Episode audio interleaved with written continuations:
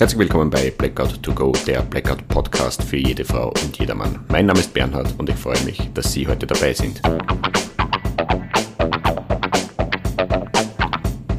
Ich möchte Ihnen die unbegreifliche Welt des Blackouts näher bringen, so quasi to go informieren, damit auch ohne Strom das eine oder andere Birndl brennt.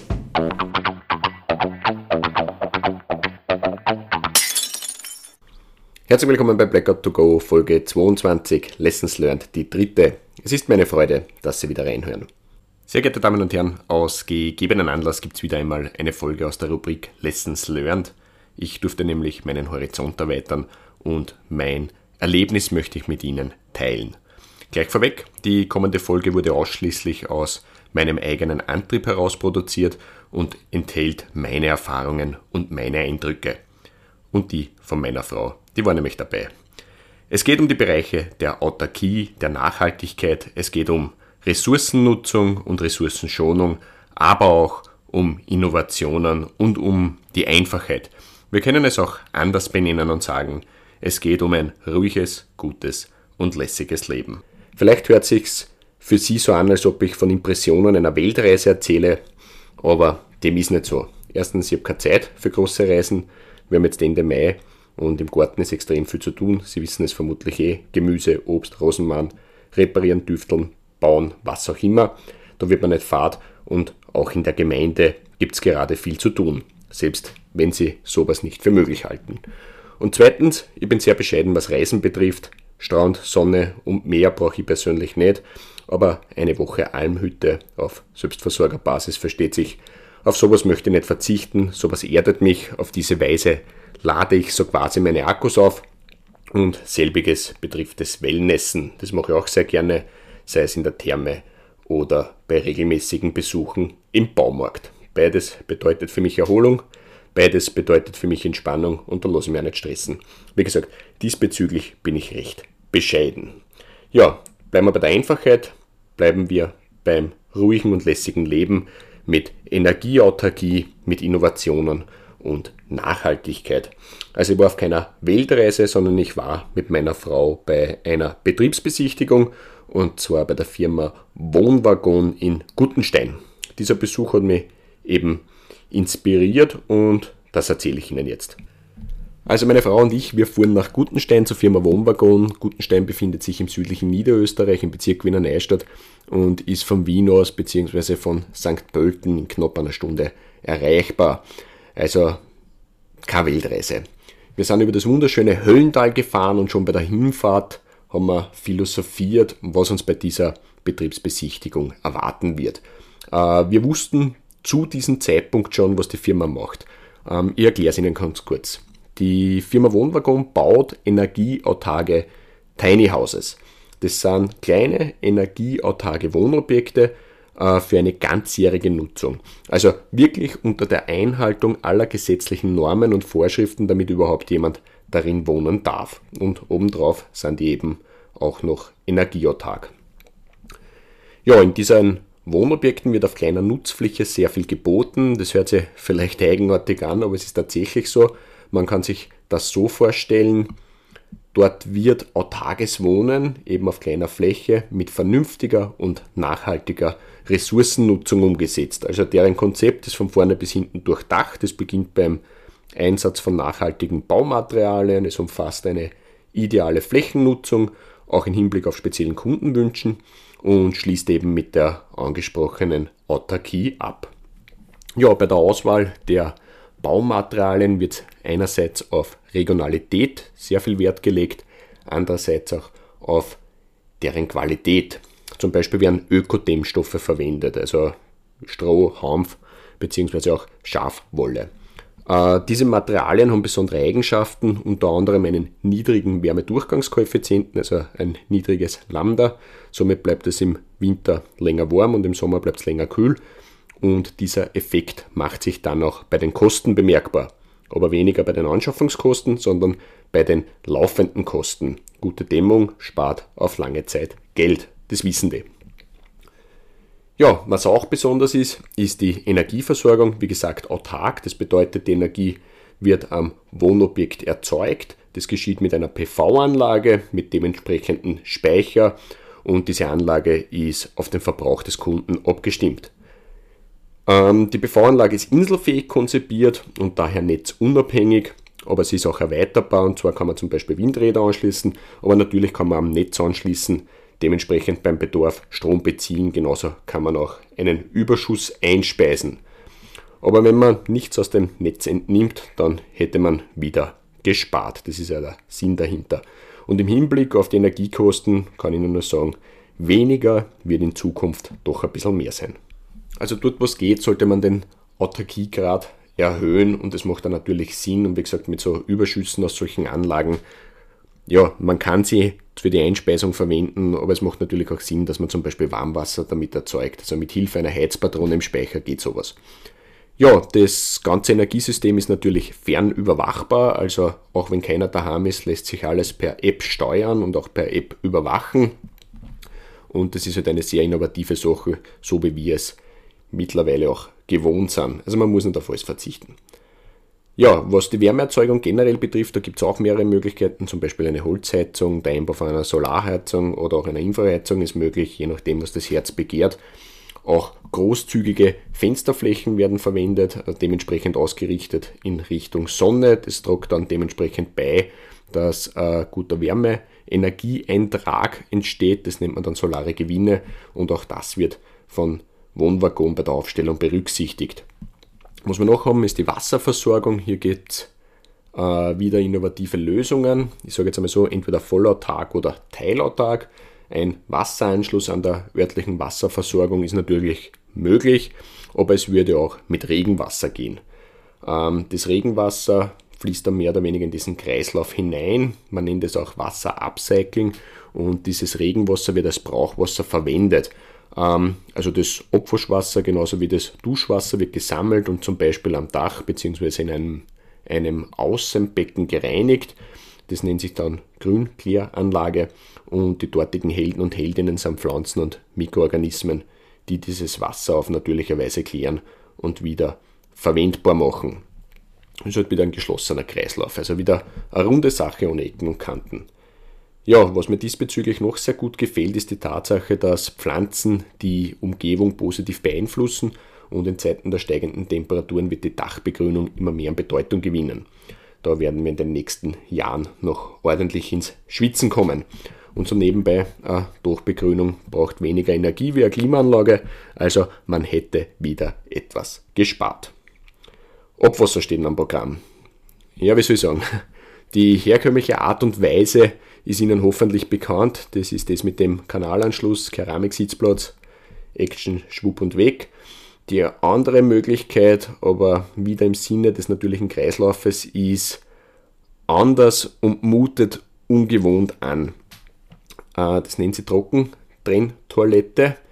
Äh, so nennt sich dieser edle Sitzplatz und der ist so gebaut, dass ohne körperlichen Verrenkungen ein Meeting ganz normal abgehalten werden kann. Also die Ausscheidungen kommen nicht zusammen und dadurch sind sie voneinander getrennt. Anschließend wird das Geschäft nicht herkömmlich mit Wasser weggespült, sondern mit einem Einstreu überstreut und das bindet die Flüssigkeit. Darum stinkt dort da nichts. Also der Sinn und Zweck dabei ist die Trennung der Ausscheidungen und die können dann wieder dem natürlichen Kreislauf als Dünger oder als Humus zurückgegeben werden. Ja, das fällt in einen Sammelbehälter hinein und je nach Füllstand bringt man es dann in den Kreislauf wieder hinein, indem dass man es auslädt bzw. kompostiert. Ja, das mag sich jetzt wirklich eigenartig anhören, aber wenn Mann oder von mir aus auch wenn Frau am Keramiksitz darüber nachdenkt, dann macht es doch Sinn und es ist in Wahrheit auch eine vollkommen natürliche Sache. Aber dennoch ungewöhnlich. Ja, noch zur Größe von diesen Waggons. Die Grundform ist so um die 8 bis 10 Meter lang und so 270 cm breit. Je nach Variante können dann seitliche Erker angebaut werden und damit werden dann Nutzflächen von 18 Quadratmeter aufwärts bis zu 33 Quadratmeter geschaffen. Ähm, die Waggons müssen nicht unbedingt auf Fahrgestelle stehen. Das war früher die Ursprungsvariante, das geht auch ohne. Und selbst ohne Fahrgestell sind sie umzugsfähig. Das macht dann mehr oder weniger der Kran mit einem Tiefloader. Ja, Wohnwaggon baut aber nicht nur diese Wohnwaggons, sie bauen auch Häuser in der Modulbauweise. Die werden natürlich auch wieder nach Kundenwunsch angepasst, aber auch dort ist deren Firmenphilosophie und deren Know-how drinnen. Und genau das macht sie eigentlich so besonders. Sie waren in dem Segment die Pioniere und mittlerweile sind sie in dem Segment der Maßstab. Also ich kenne nichts Vergleichbares mit so einem umfassenden Angebot. Ja, und der Weg wird in Zukunft auch in diese Richtung gehen, gell? in den Bereich des nachhaltigen und des autarken Wohnen. Und da wird über kurz oder lang auch die Politik gefordert sein, dass dementsprechende Flächen zur Verfügung gestellt werden. Kleinere Fläche bedeutet weniger Versiegelung, Wasserautarkie bedeutet weniger Wasserverbrauch, dezentrale Stromerzeugung bedeutet weniger Stromtransport und und und. Also da kommt man Stunden drüber reden. Wollen wir jetzt aber nicht. Zurück zum Thema. Meine Frau und ich am Weg nach Gutenstein durch das wunderschöne Höhlental. Meine Frau hat eher mehr philosophiert über die Unterbringung von allem, was sie so braucht und was in einem normalen Haushalt eben auch dazugehört und ich habe eher mehr über die Technik philosophiert. Und die Frage hat immer damit geendet, wo bringt man das alles unter? Und das haben wir dann bei der Betriebsführung erkannt. Wir sind in Gutenstein angekommen und haben uns bei Kaffee und Kuchen im Gutensteiner Hof getroffen und haben dort zusammengewartet. Ich schätze, wir waren so circa 15 Personen und unser Guide hat uns kurz den Ablauf der Führung geschildert und dann sind wir schon hinübergegangen zum Werk, wo die Fertigung stattfindet. Das war so ein kleiner Fußmarsch vor fünf Minuten und wir waren wirklich eine gemischte Gruppe, verschiedenste Damen und Herren und es waren auch wirklich Damen und Herren aus Deutschland dabei, also die sind doch ein bisschen weiter angereist. Am Werksgelände dann angekommen standen schon einige Wohnwaggons vor der Halle. Äh, die waren so quasi im Abschnitt der Endmontage und dort hat unser Guide mit seinen Ausführungen begonnen. Das war schon lässig. Rundherum die Wohnwaggons, die verschiedensten Varianten sind da gestanden. Eckerte, runde, manche mit Erker, andere ohne. Allesamt mit wunderschöner Lärchenholzfassade.